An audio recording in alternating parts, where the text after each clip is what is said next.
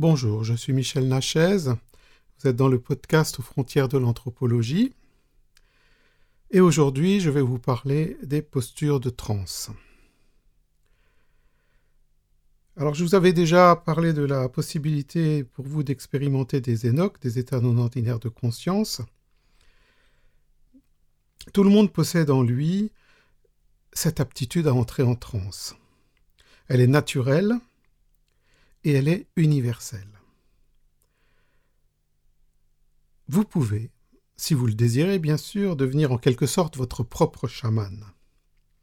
Vous pouvez utiliser ces postures de transe pour vous sentir mieux, pour découvrir cette richesse du monde transcendant, le simple plan matériel que nous expérimentons tous les jours en écho.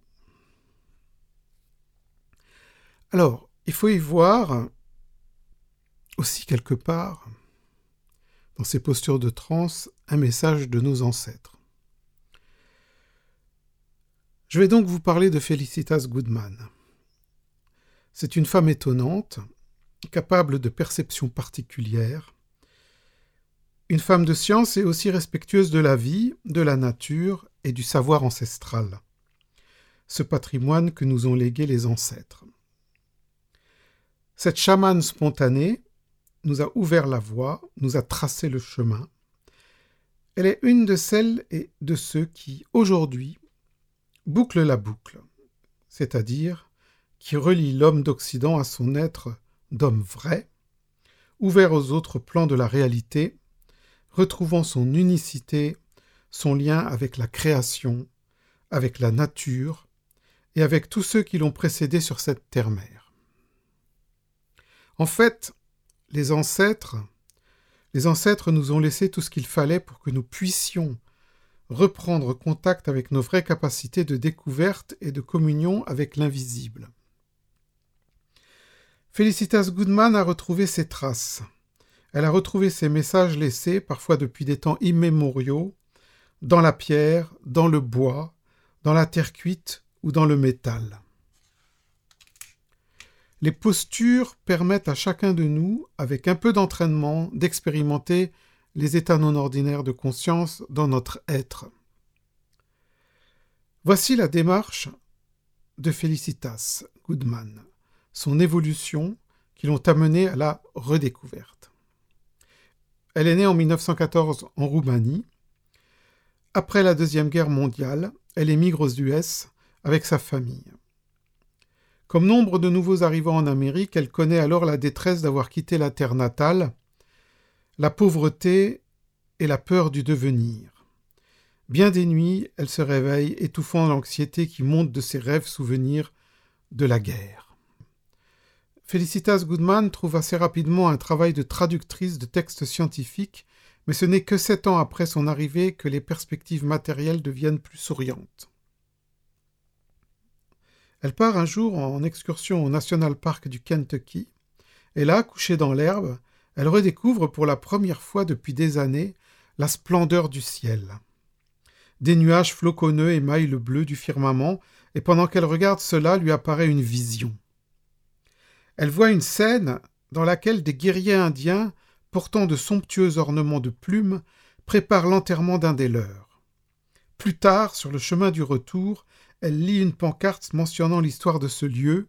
Ce sol, sombre et sanglant, avait été un des terrains de chasse des Blancs et leur gibier, les Indiens, tués ici en un très grand nombre. Felicitas se demande alors si sa vision lui a montré les esprits des Indiens exterminés, et elle se pose alors cette question. Mais sont-ils vraiment morts? Quelques années plus tard, en 1961, des amis l'invitent à assister à la fête du maïs à Santo Domingo, un village indien près du Rio Grande au Mexique. C'est un rituel de fertilité ancestrale, et des milliers de femmes, d'hommes et d'enfants y dansent, du matin jusqu'au coucher du soleil. Menés par des chœurs d'hommes et un grand tambour dont la sonorité profonde résonne à travers le pays désertique, comme les battements du cœur de la terre-mère. Cette nuit-là, Felicitas a un rêve, ou plutôt une vision.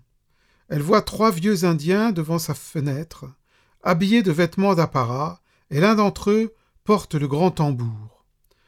Avec la baguette du tambour, il frappe sur la vitre et puis il fait signe à Félicitas de les suivre. La vision disparaît alors en lui laissant un intense sentiment de bonheur. À cette époque, la résidence habituelle de Félicitas est dans l'Oyo, et elle ne connaît pas encore la littérature ethnographique touchant aux Indiens pueblos. Mais elle a vraiment l'impression que les esprits des anciens Indiens lui sont apparus pour l'inviter dans leur pays. Presque en état de somnambulisme, Félicitas décide alors d'accepter cette invitation et d'acheter un morceau de cette terre magique. Cela va lui prendre des années, et ce n'est qu'en 1963 qu'elle parvient à cette fin. Elle acquiert une centaine d'hectares de terre aride, dont son avocat lui dit N'achetez pas cela, nous appelons cet endroit le désert de Poyoac. Félicitas ne devait jamais regretter son achat. De toutes parts, sa propriété est entourée de villages pueblos, encore traditionnels. Elle aime l'ambiance et ce qu'elle ressent se dégager de cette terre encore préservée de la civilisation. Les collines sont vierges de construction, pas de goudron mais du sable doré. Il s'y trouve des arroyos, de profondes tombes et des traces d'éruptions volcaniques vieilles d'un million d'années. La nuit, les coyotes s'esclaffent et les esprits murmurent dans les rêves.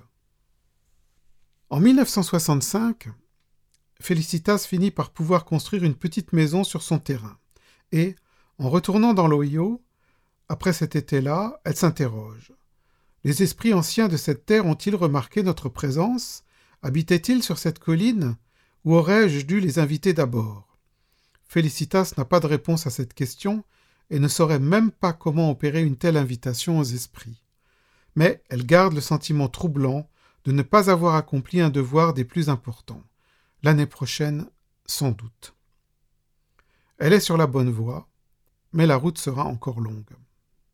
Felicitas Goodman avait entrepris, quelques semestres auparavant, des études d'anthropologie et de linguistique à l'université.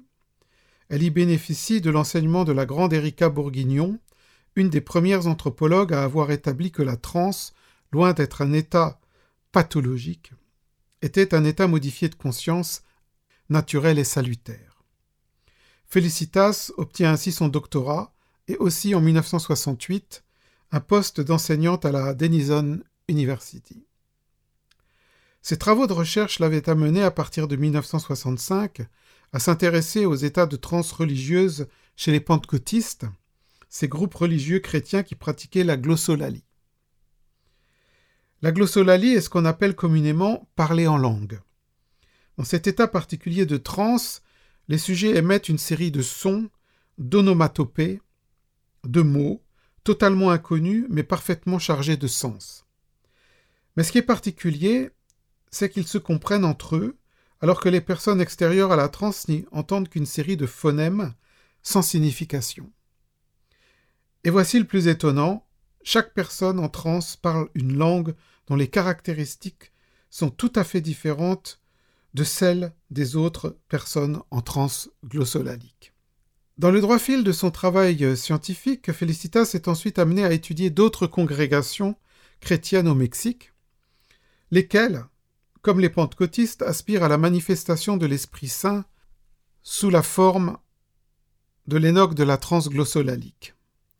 Elle fait de nombreux enregistrements audio de ses séances de trance et tourne un film au Yucatan. Dans les cours qu'elle donne à ses étudiants, elle parle de ses recherches, fait écouter les cassettes audio, visionner le film, décrit le bien-être ressenti par ceux qui avaient participé aux cérémonies impliquant des énoques. Les étudiants sont passionnés et lui demandent Ne pourrions-nous pas apprendre par nous-mêmes à entrer dans ces états de transe? C'est alors que commencent les expériences de trans d'occidentaux avec des résultats de plus en plus surprenants. Au fil du temps, Felicitas se rend compte que certaines postures du corps, répandues dans les ethnies des cinq continents, sont des moyens d'induire des états de transe. Et non seulement cela, mais elle découvre que chacune de ces postures est spécialisée, c'est-à-dire donne accès à un vécu tout à fait spécifique, à une ère de l'invisible tout à fait particulière qui a un effet précis. Les recherches de Felicitas Goodman lui permettent ainsi de dégager une vingtaine de ces postures et de comprendre la spécialité de chacune. Il y a là des postures ouvrant à des transes de guérison, de voyance, de voyages chamaniques, de métamorphose, de quête d'information pour les rituels. Avec Felicitas, depuis quelques décades, des groupes d'Américains et d'Européens de toutes les couches socioprofessionnelles ont expérimenté les postures de transe. C'est de leur vécu qu'a pu être dégagée la particularité de chacune de ces différentes postures. Voici comment Felicitas, en bonne scientifique, procède. Elle ne dit pas à ses sujets à quoi est destinée la posture qu'elle leur fait prendre. Après la transe, les sujets écrivent leurs ressentis, leurs rencontres, leurs visions. C'est en collationnant ces informations que s'est progressivement dégagée la finalité de chacune de ces postures. Je vous donnerai tout à l'heure quelques récits d'expériences de trans vécues avec ces postures. Je vous ai dit que ces postures nous ont été léguées par les ancêtres. Oui, ces postures sont là, à notre disposition, visibles dans les musées ethnographiques du monde entier. Elles sont représentées sur des statuettes, des bas-reliefs, des poteries, des peintures, dont l'une remonte à 14 000 ans dans le passé. Il suffirait donc de regarder ces trésors et de les imiter pour se brancher sur les énoques, mais encore fallait-il avoir sur eux ce regard spécifique et non pas le regard de l'entomologiste observant dans son microscope des créatures qui lui sont étrangères. Car cette iconographie traditionnelle nous transmet en héritage le savoir de nos aïeux. Les clés pour ouvrir ces portes des énoques que nous avons condamnées, que nous nous sommes interdits de franchir depuis quelque 350 ans. Et c'est là une image juste. Ces postures, c'est bien cela. Chacune d'elles est une clé ouvrant une porte tout à fait précise.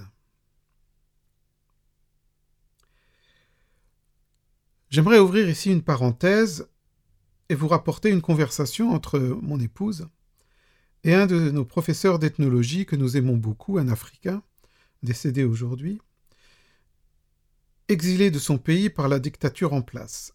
Cela remonte à bien des années maintenant, et voilà ce qu'elle nous dit. Les cultures traditionnelles sont aujourd'hui presque partout acculturées.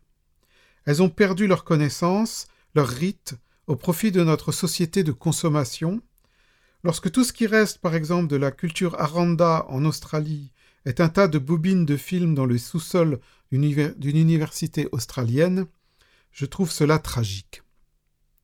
Dans les années 1950, les Aranda ont décidé de pratiquer pour la dernière fois leur rite le plus important, celui de la régénérescence du monde, et de laisser ensuite leur culture et leurs secrets disparaître. Et puis, ils se sont fondus dans la misère que leur offraient les Blancs, en n'ayant même plus le contact avec leur tradition, leur philosophie, leurs moyens de communication avec le sacré. C'est effrayant quand on pense à la perte irrémédiable de tout cela. On dit en Afrique, quand aujourd'hui un vieillard meurt, c'est toute une bibliothèque qui disparaît. Le peuple aranda qui se meurt en tant que culture, c'est tout un patrimoine humain qui rentre dans le néant et est perdu pour toujours. Et voici la réponse que le professeur a fait alors avec un sourire ambigu. Tant qu'il y a les ancêtres, rien ne peut être perdu. Car, lorsqu'ils en décident ainsi, ils soufflent aux hommes tout ce qu'ils doivent savoir pour retrouver les traditions et les secrets oubliés. Et les ancêtres seront là pour inspirer leurs fils et leurs filles lorsque ce sera nécessaire. Aussi, je n'éprouve ni peur, ni tristesse, ni amertume lorsque je constate comme toi l'acculturation dans les sociétés traditionnelles. La connaissance reviendra quand l'heure en sera venue, les ancêtres en sont les garants, les dépositaires et les dispensateurs. Ces phrases furent comme une révélation. Elle a réalisé alors que rien ne peut être perdu de ce qui est important, cela peut être seulement occulté par le rideau de brume de l'état de conscience ordinaire. Les ancêtres ou les esprits, ou les archétypes, ou la connaissance fondamentale dormant dans l'inconscient collectif, quel que soit le nom que l'on donne à ce plan, sont accessibles. Pour cela, il suffit donc de franchir le mur de brume et d'ouvrir ensuite les yeux, les oreilles, le cœur et l'âme. C'est cela qu'a fait Felicitas Goodman, Elle a ainsi redécouvert des secrets oubliés. Je reviens à présent aux postures de transe identifiées par Felicitas Goodman. Certaines d'entre elles sont vraiment connues sur les cinq continents. Comme la posture de l'ours, par exemple. L'esprit de l'ours, dans beaucoup de traditions, est lié au pouvoir de guérison. La posture de l'ours, telle que différentes cultures nous l'ont transmise dans leur statuaire, est aussi universelle que l'est le besoin de guérir de la maladie, pour chaque peuple, chaque humain. Voici certains récits vécus faits par des personnes ayant expérimenté cette posture de transe dans des stages organisés par Felicitas Goodman ou par nous-mêmes. Christina. Je me suis senti intégré dans l'être de l'ours, mais je ne le voyais pas. L'ours m'a poussé de ci de là et j'ai senti dans tout mon corps des mouvements extrêmement subtils. J'ai eu l'impression de pénétrer de plus en plus profondément dans mon propre corps. Puis, j'ai repris conscience de moi avec une intense impression d'immense bien-être. Christian. L'ours est venu derrière moi, il m'a entouré de ses bras et je me suis senti protégé par une sollicitude quasi maternelle. Puis, il m'a lacéré de ses griffes, m'a arraché la tête, m'a vidé les entrailles. C'est ensuite que j'ai pu ressentir son pouvoir guérisseur, lorsqu'il m'a ouvert la poitrine et y a mis trois masques. Après cela, j'ai pénétré dans une mer sombre, puis je suis revenu ici. J'ai voulu danser, et je voyais encore l'ours parmi nous tous. Fin de la citation. Ce qui est étonnant ici, c'est que Christian, étudiant en histoire et guère familier des rituels initiatiques traditionnels, a vécu là spontanément une expérience d'initiation des chamans sibériens. Deux ans après cette expérience avec la posture de l'ours, Christian a commencé à se former à différentes approches thérapeutiques. Il semblerait bien que l'esprit de l'ours ait ainsi modifié ses projets de carrière. Christian devient progressivement le chaman que sa vision l'a incliné à être.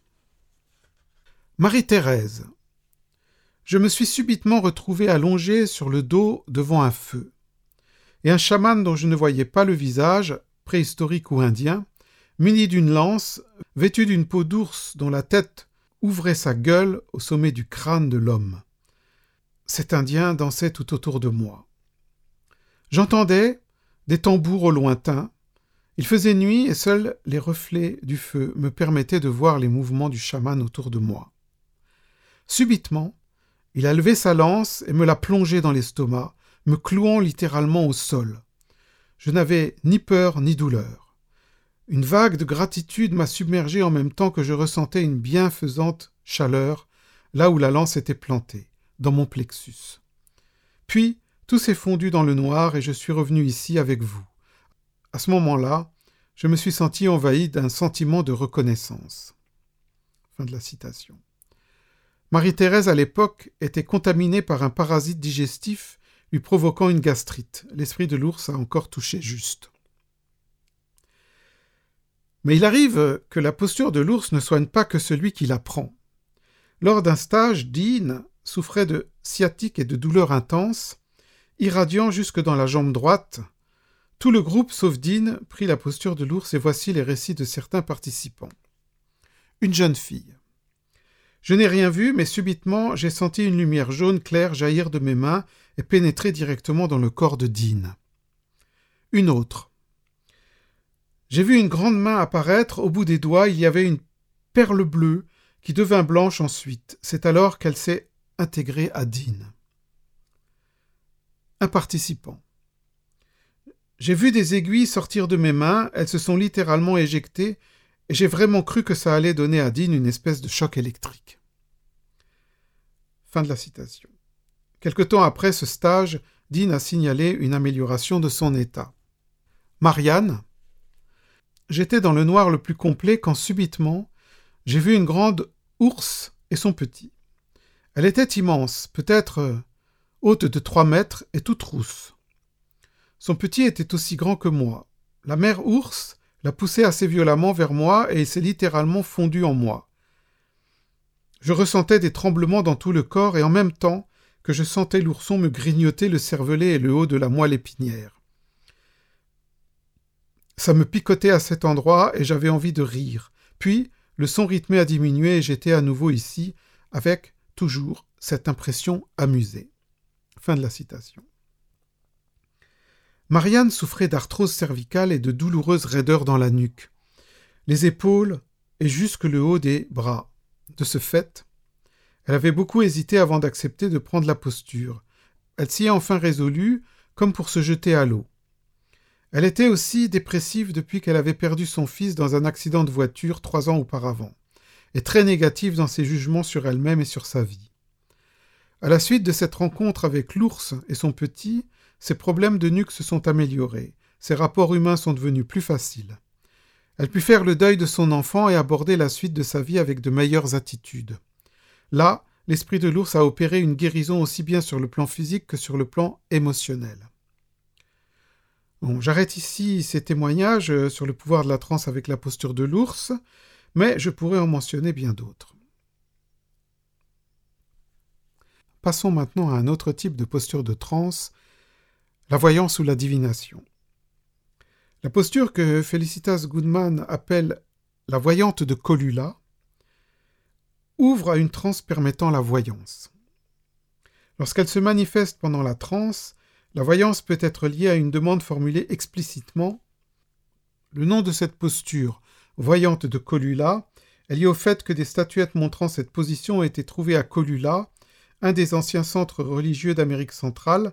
Ces statuettes datent d'environ 1360 après Jésus-Christ.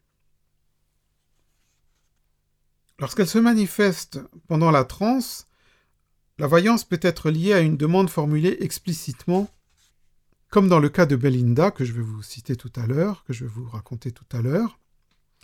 Mais elle peut aussi bien se manifester sans qu'aucune question ne soit posée, comme pour Claude. Voici donc ce que raconte Belinda. Elle est thérapeute et se donnait beaucoup trop à son travail, à son propre détriment. Voici ce qu'elle dit. J'ai posé une question quant à ma santé, et j'ai alors vu un tuyau rouillé dans ma gorge. Puis j'ai ensuite entendu quelqu'un répéter sans cesse Tu en fais trop, tu en fais trop. J'ai ensuite vu des taureaux apparaître, des milliers de taureaux dans une course éperdue. Je les ai priés d'arrêter de courir, et ils se sont alors arrêtés et couchés dans l'herbe. Tout est devenu calme et silencieux. Alors, et j'ai entendu une voix disant Tu dois modifier ton histoire. De la citation. Claude, lui, a des problèmes d'argent et ne sait plus comment faire face aux charges écrasantes que doit payer son entreprise. Il prend la posture de Colula et ne sachant pas que c'est une posture de voyance, voici son récit. Voici ce qu'il dit. Je n'ai rien vu, rien senti, et juste été conscient du battement rythmé dans mes oreilles. J'étais passif, sans pensée, sans émotion. Subitement est arrivée une phrase. C'est très facile de gagner de l'argent dite par une voix de femme venant d'au-dessus de ma tête, c'est tout. Fin de la citation. Fait intéressant, trois mois après son stage, Claude avait trouvé deux idées nouvelles, aisées à mettre en œuvre et qui ont renfloué sa situation matérielle. Nancy ne supporte plus son travail en milieu médical. Elle est environnée d'hommes et se plaint de s'y sentir seule et sans soutien. Voici son expérience avec la posture de Colula. J'ai vu un filet avec plein de mailles déchirées que j'ai entrepris de réparer, et alors des étincelles en ont jailli. Puis est apparue une vache blanche gigantesque, et j'ai grimpé dans sa fourrure douce et chaude. Nous sommes ainsi allés de montagne en montagne.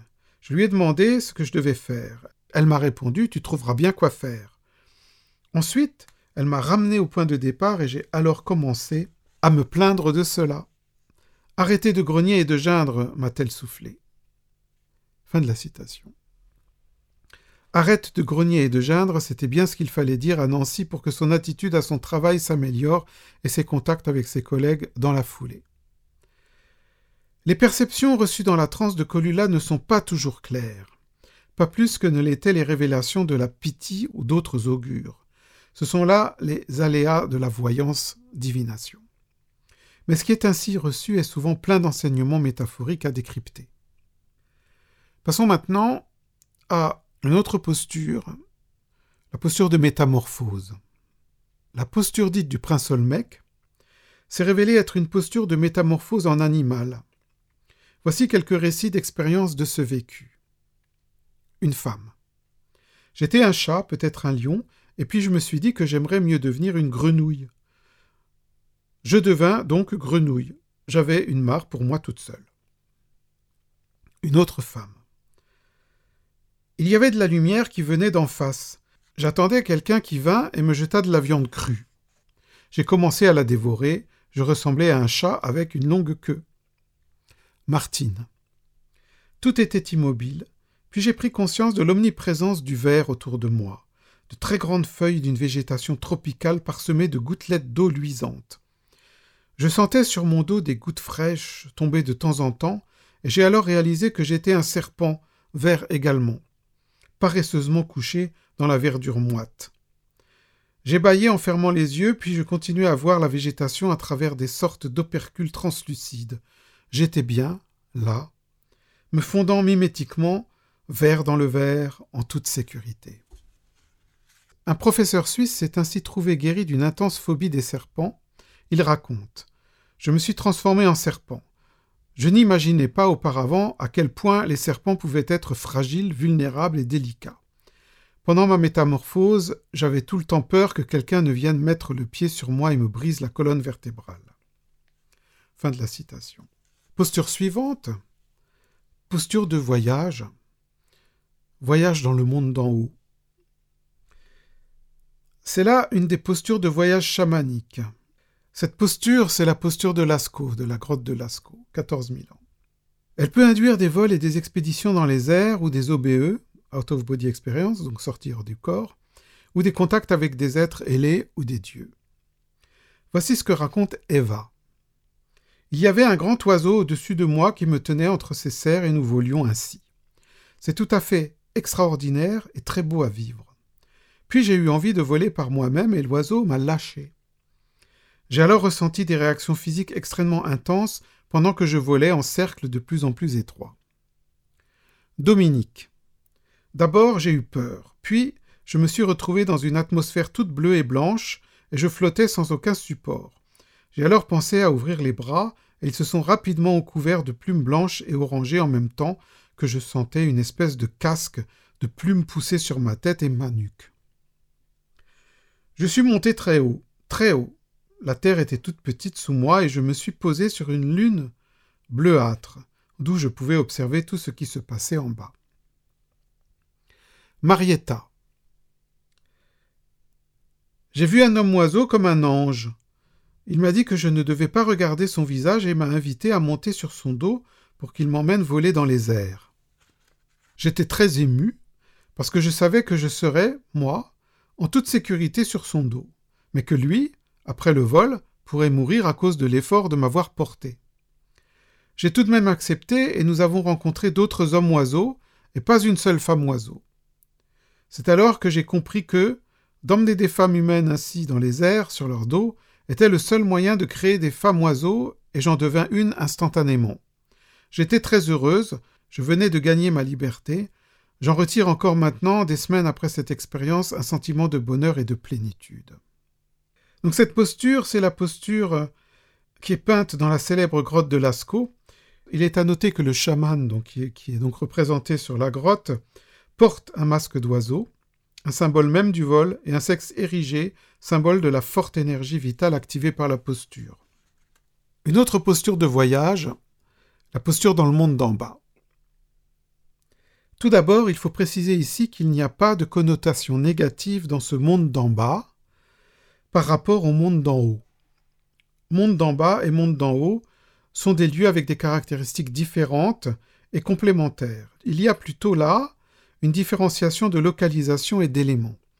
Le monde d'en haut correspond aux éléments air et éther, le monde d'en bas correspond aux éléments terre, eau et feu.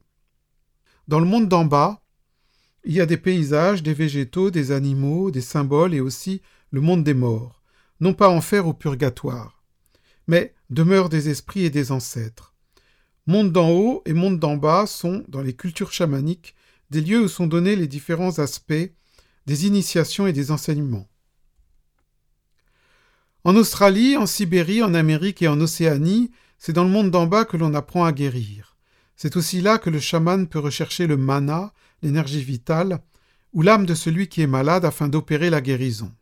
Ainsi, les voyages dans les mondes d'en haut permettant le contact avec des entités de type angélique ou divin, et ceux dans le monde d'en bas permettant le contact avec les êtres et les énergies chtoniens, la puissance de la terre-mère, le souffle vivifiant du dragon, peuvent être tous deux en rapport avec la guérison.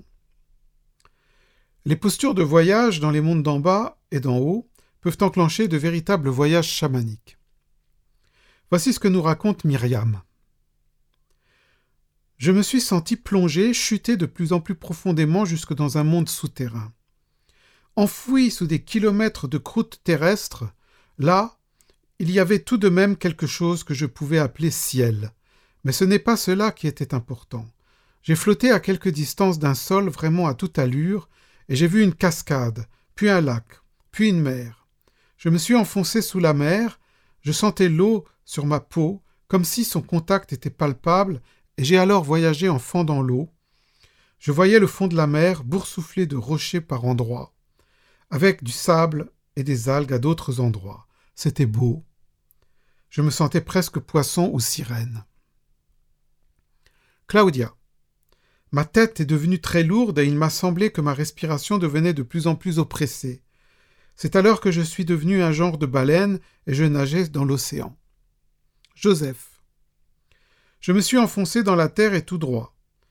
Je me suis retrouvé face à un ver géant qui m'a entraîné encore plus loin dans les profondeurs.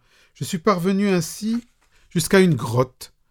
Là, j'ai réellement pu sentir avec mon odorat l'odeur de fer et de charbon qui flottait ici. Monique, médecin. J'ai très vite basculé dans une grotte où il y avait des émanations de soufre. Le sol s'était mis à frémir, comme sous l'effet d'un tremblement de terre mélangé à une éruption volcanique. La chaleur a très vite augmenté et des fissures s'ouvraient, laissant échapper des flots de magma rouge luisant et incandescent. C'était somptueux, et je me sentais bien parce que je participais intimement aussi bien de la nature du feu que de celle de la terre. Et j'avais même l'impression que mon ventre, ma poitrine et mon crâne se remplissaient de métal noble et de pierres précieuses, littéralement créées en ce moment même par la conjonction des effets du feu et de la terre. C'est alors que j'ai entendu le son, c'était un son très profond, très grave, émis par la roche, et en aucune façon par une gorge humaine, qui m'a dit Avec chacune de ces pierres, tu guériras une personne. La technique. La technique des postures de transe. Elle est très simple. Il suffit de prendre avec exactitude la posture en même temps qu'est diffusé un son particulier, qui est rythmé à la fréquence précise de 3 Hz, c'est-à-dire 3 battements par seconde. Et cela après une simple préparation préalable consistant à respirer quelques dizaines de fois calmement, paisiblement, en portant toute l'attention sur cette respiration. La posture en elle-même est gardée pendant 15 minutes. La transe se termine naturellement lorsque s'arrête le rythme de 3 Hz.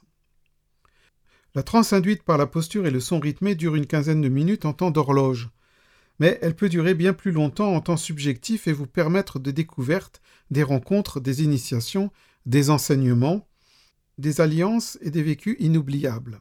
Ces trans peuvent aussi être expérimentées de manière individuelle ou en groupe.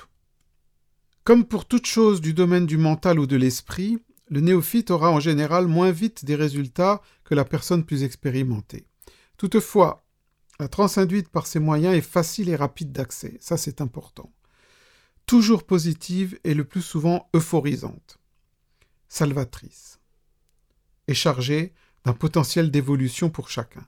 Même les aventures qui, vues de l'extérieur, pourraient être terrifiantes, comme le fait d'être déchiqueté par l'ours ou celui d'être pris dans un tremblement de terre, sont ici ressenties comme chargées de sens, transformatrices et créatrices d'un plus, plus de santé, plus de force, plus de pouvoir, une plus intense vocation l'utilisation des postures que nous ont léguées nos ancêtres, alliée au battement sonore rythmé, est une des voies d'accès pratique à ces énoques oubliés par notre culture.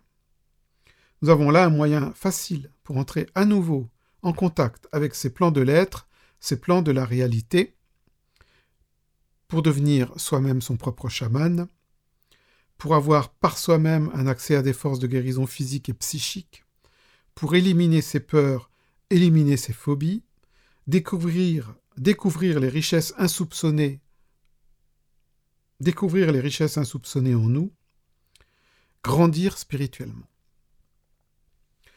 Alors les postures de transe, les postures de transe sont aussi une puissante thérapie. Dans mon activité, j'ai souvent recours à la thérapie par la transe. J'ai constaté que chaque posture de transe avait en dehors de sa spécificité, divination, métamorphose ou autre, un énorme pouvoir. Pratiquement chaque personne à qui je fais expérimenter une posture ressent un très rapide et très évident bien-être. Le stress s'évapore, l'énergie revient, l'équilibre général de la personnalité s'améliore. Le plus souvent, une sensation d'euphorie s'installe, chassant déprime, angoisse et activant l'envie d'agir et l'élan. Tout le monde n'a pas tout de suite des images flamboyantes, mais les sensations de plénitude physique, de prise de force et d'optimisme sont tout à fait courantes. Aujourd'hui, Grâce aux nouvelles découvertes scientifiques, on comprend mieux pourquoi la transe a de tels effets. Elle amène l'organisme à fabriquer des substances appelées endorphines, et qui sont des remèdes naturels de première catégorie contre la souffrance et le malaise physique et psychique. Je vous parlerai de ces endorphines dans un prochain podcast sur la neurophysiologie.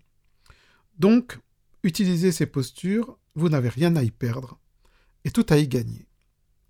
Pour les personnes intéressées, je mets le lien aussi ici dans la description du podcast, euh, vous pouvez suivre un cours que je propose, un cours en ligne avec des vidéos, des descriptions et toutes les informations utiles et guidées nécessaires.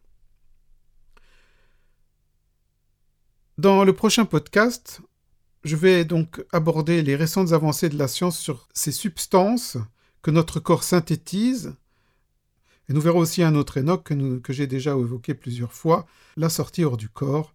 Merci de votre attention. À très bientôt.